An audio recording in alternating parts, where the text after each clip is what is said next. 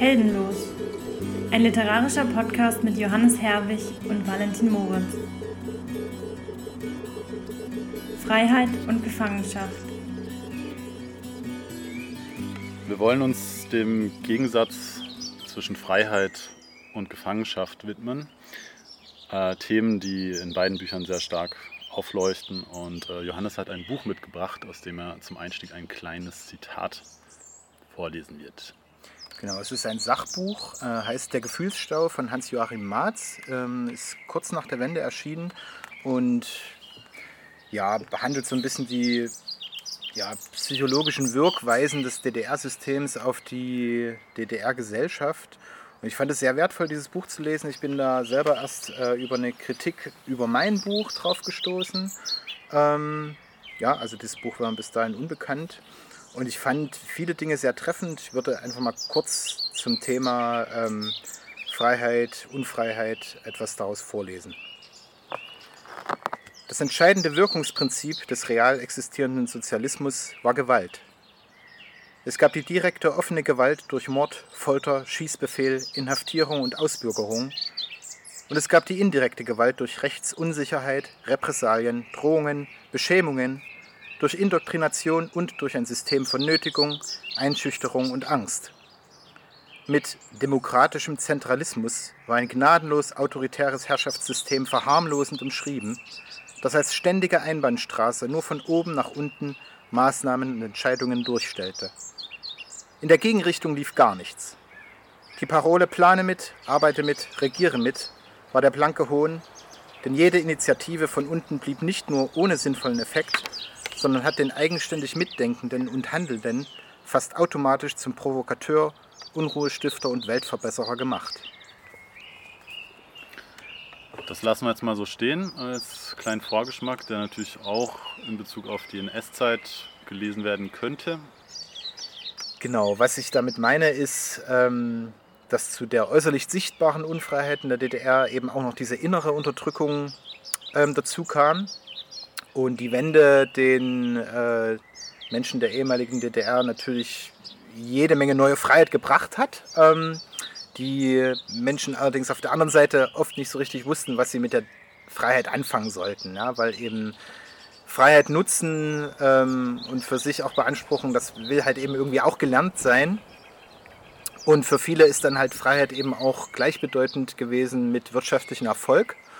Und zu diesem Thema würde ich gerne eine kurze Szene lesen zwischen äh, Nino und einer Klassenkameradin, ähm, deren Eltern, aber ja, ich, ich greife jetzt nicht vor, ich lese es einfach. Just do it. Hereinspaziert, verkündete Mila wie im Zirkus, blieb am Eingang stehen und machte einen Knicks. Ihr Zimmer war eine Höhle, quadratisch und groß, die Fenster mit dunklen Tüchern abgehangen, die an die uralten Netze einer riesigen Spinne erinnerten. Die Möbel, die ich erst nach und nach wahrnahm, standen dazu im völligen Gegensatz. Ein Bett mit geschwungener Sandlehne am Kopfende, ausladend wie für ein königliches Ehepaar. Eine Schrankwand, in die bestimmt ein ganzes Auto gepasst hätte. Ein Sekretär mit Schulsachen. In der hinteren Ecke stand ein barocker Schminktisch. Eine Kette kleiner Lampen über dem mittleren Spiegel bildete die einzige Lichtquelle im Raum. Gefällt's dir?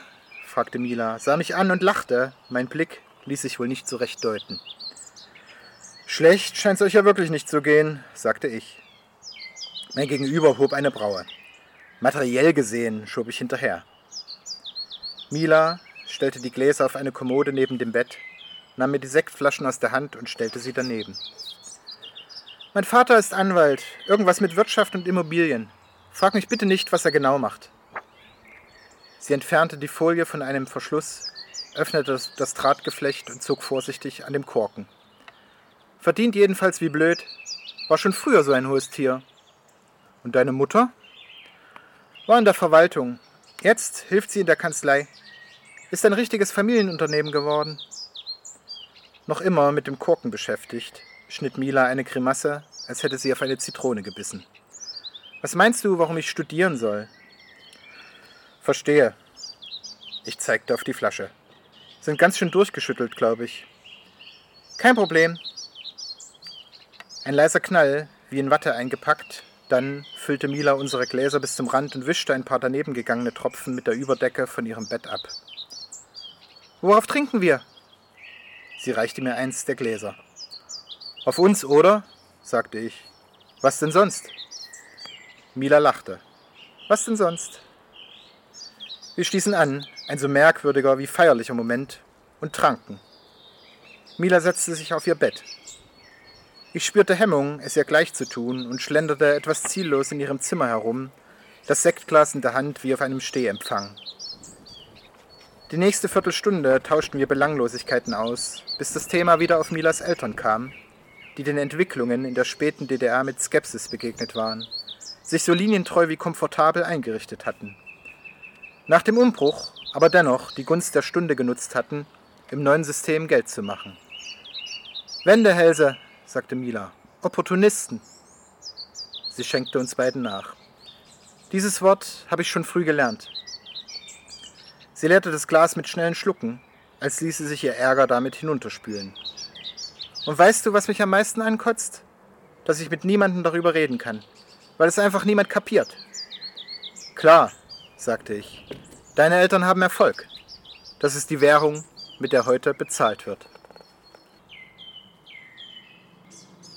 Und wenn man sich jetzt die Passage aus der vorhergehenden Folge ähm, äh, wieder vor Augen führt, erinnern wir uns ja an den Vater, der, dessen Arbeitsleben gerade nicht von Erfolg gekrönt ist.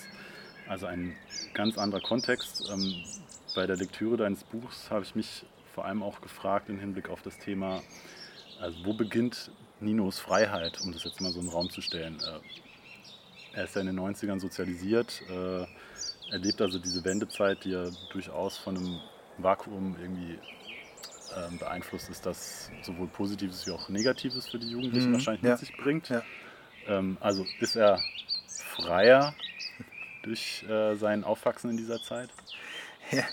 Also ich würde schon sagen, dass er freier ist. Ne? Also ich meine, irgendwie äh, diese ganze, dieses ganze Punk-Ding war in der DDR ja, also das war unglaublich kompliziert, sich da irgendwie ein Stück Freiheit zu holen in der DDR. Ne? Es, das gab es, ja. Es ist nicht so, dass es das nicht gegeben hat. Es gab da Nischen, die auch besetzt wurden, aber du warst halt ständig unter Beobachtung, ähm, wenn du da irgendwie versucht hast, so eine Art Subkultur aufzubauen als junger Mensch und ähm, bist auch ganz schnell dann in, äh, ja, in den Werkhof gekommen oder so, ne? oder, oder ins Gefängnis. Und mhm. also es ist ähm, ziemlich schnell gegangen, dass die Leute dann da auch ähm, entweder ja, ausgebürgert wurden auch oder eben in Gefangenschaft waren oder also so irgendwie so da so schalten und walten, wie das zum Teil möglich war nach der Wende, das, das gab es auf jeden Fall nicht. Insofern definitiv ein Mehr an Freiheit, ganz klar.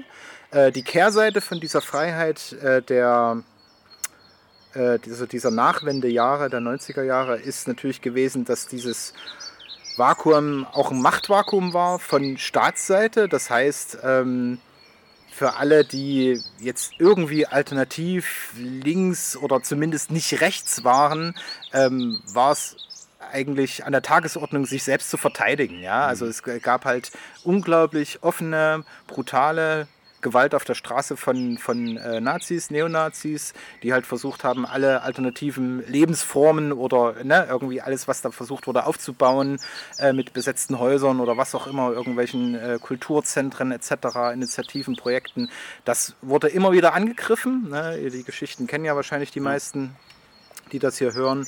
Und na, da ist dann natürlich die Frage, wie, wie, äh, wie cool war diese Freiheit. Also das, äh, die Freiheit hatte da auch ihre ganz, ganz klaren und ähm, ja, auch zum Teil lebensbedrohlichen Konse also Konsequenzen. Ja, genau. ja. Lebensbedrohlich waren die Konsequenzen in der Kriegsgefangenschaft meines Großvaters ja auch.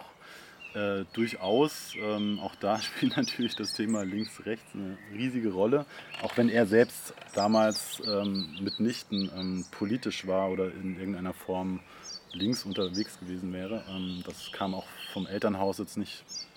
Äh, insofern äh, ist das vor allem eine Zeit der Gefangenschaft erstmal gewesen, als er eben in den USA landete. Ähm, trotzdem ist das die Zeit, in der er eine erste Wahrnehmung davon bekommen hat, was Freiheit, jetzt mal in Anführungsstrichen, bedeuten konnte. Ähm, und da lese ich jetzt einen Teil vor. Ähm, Das ist jetzt also O-Ton Großvater, äh, eines dieser Kapitel, in denen er seine Erinnerungen beschreibt. Also verbrachte ich meine Freizeit mit Englisch lernen. Schon in Frankreich, ach was, schon früher mit den Kriegsgefangenen in Schwörstadt hatte ich gemerkt, dass mir das Spaß macht. Also habe ich immer gut zugehört, Vokabeln aufgeschrieben und alle Möglichkeiten genutzt, um in Kontakt zu kommen. Bald konnte ich Zeitungen lesen und sogar Bücher. Am Anfang musste ich noch bei der Schwerstarbeit mitmachen, Eisenbahngleise reparieren und neue mit Schotter unterfüttern. Das war eine Schufterei. Aber ich hatte den Nachweis aus Uran, dass mein Herz angegriffen sei. Das wurde in Oklahoma nochmal untersucht und auch wenn ich nicht so ganz verstanden habe, was genau los gewesen sein soll, damit war ich froh darüber, dass mich die Amis ab sofort unter Permanent Light Duty stellten. Ich musste also keine körperlich schwer anstrengenden Tätigkeiten mehr machen, sondern wurde zum Spüldienst für einfache Gartenarbeit oder verschiedene Inventursaufgaben eingesetzt. Es war schon erstaunlich, wie schnell man sich anpassen konnte an den neuen Alltag, wie sich so Strukturen bildeten und Freundschaften oder Feindschaften. Einmal hatte ich eine Zahnlücke. Das war für die Amerikaner eine Lappalie, die nicht beachtet wurde. Aber es gab deutsche Ärzte, die im Lager schwarz behandelten. Sechs Stangen Zigaretten musste ich dafür besorgen. Über Ecken konnte ich die beschaffen, aber nur gegen etwas anderes mit Tauschwert. Ich weiß nicht mehr, was ich zu bieten hatte. Obst, Nüsse oder vielleicht Streichhölzer, ein Werkzeug, das ich irgendwo erschlichen hatte. Sechs Stangen. Das kostete die Behandlung beim Zahnarzt. Richtig gute Brücken mit Gold waren entsprechend teurer. Da musste man sich kümmern. Einer zum Beispiel, der René aus dem Elsass, der war so einer. Der hätte eine ordentliche Zahnbehandlung dringend nötig gehabt. Lag aber immer nur auf seinem Pelz mit glasigen Augen, sprach kein Wort. Jede freie Minute im Bett. Seine Kleider hatte darunter in einen Pott voller Wasser gelegt und ließ sie da einweichen. Das reichte ihm. Wir anderen wuschen unsere Kleider selbst in den großen Waschküchen mit Seife. Aber dem René, dem war alles egal gab einige solche Typen, kaputte, brutale, hinterhältige Leute. Durch den Krieg und die Nazi-Erziehung waren wir alle versaut. Unter den Deutschen im Lager gab es verschiedene Gruppen, die sich gegenseitig bekämpften. Eine wilde Mischung aus strammen Nazis auf der einen und Kommis auf der anderen Seite. Dazwischen ein Haufen einfacher Leute, die vor sich hin brödelten und von nichts was wissen wollten. Angst hatten, das Maul aufzumachen. Oder auch die Alten vom Volkssturm, die später noch kamen, 40 Jahre und älter waren die. Ich erinnere mich an einen von ihnen, einen Wiener, mit dem ich viel zu arbeiten hatte und dabei gerne mit ihm sprach. Das war ein netter. Und dann gab es natürlich noch die deutschen Offiziere. Die hatten einen besseren Status. Sie wurden nicht mit der Mannschaft zusammengesteckt. Nur anfangs waren die Unteroffiziere bei uns, bis sie sich beschwerten. Also bekamen sie ein eigenes Lager. Doch später kamen wieder welche zu uns, weil ich inzwischen für die Arbeitseinteilung zuständig war. Das hatten sie gar nicht gern. Bei den Offizieren gab es auch ein paar, die nicht ganz mit dem Strom schwammen, obwohl das sehr schwer und gefährlich war. Aber die allermeisten von denen und auch viele von den Soldaten waren für den Führer. Ob Nazi oder nicht, wir alle glaubten, dass der Sieg irgendwann kommen würde. Unser Sieg. Ich selbst war einfach unfähig, mir vorzustellen, wie es wäre, als Verlierer aus dem Krieg hervorzugehen. Was würde dann aus der Heimat werden? Wie würde es meiner Familie ergehen? Wir waren so indoktriniert. Und man durfte auch gar nichts dagegen sagen. Man konnte nicht. Viele wurden von den eigenen Landsleuten im Schlaf oder in der Dusche abgestochen, weil sie sich falsch geäußert hatten.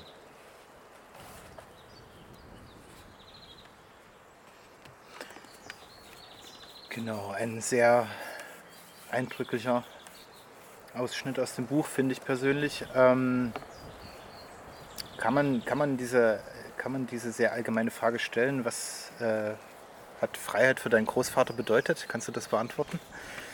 Ganz allgemein äh, beantwortet würde ich sagen, ähm, sehr viel. Also er hat zeitlebens mit Strukturen gehadert, die äh, ihm irgendwas vorschreiben wollten. Also er hat sich auch immer mit Behörden angelegt, hat Leserbriefe geschrieben, wenn ihm was nicht passte, oft auch zu politischen Themen tatsächlich.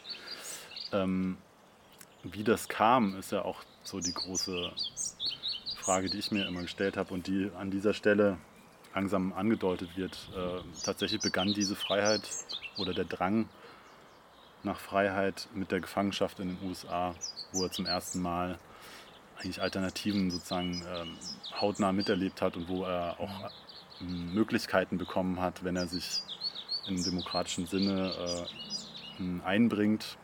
Und da hat er eben angefangen, Dinge zu lernen, die, äh, die ihm dann eine Welt eröffnet haben ähm, und die dann auch sein weiteres Leben ganz stark geprägt hat.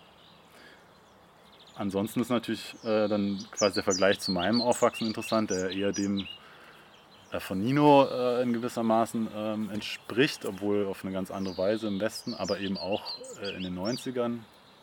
Und ähm, was für mich Freiheit bedeutet, ist nochmal eine ganz andere Frage, die, glaube ich, im nächsten Kapitel unserer nächsten Folge dann auch ähm, auftaucht. Genau, wir machen das ja hier äh, hochprofessionell ähm, und haben einen ganz ge genauen Fahrplan, wie wir hier vorgehen an dem Nachmittag. Oh ja. Erstmal Mittagspause. Genau. Bis später.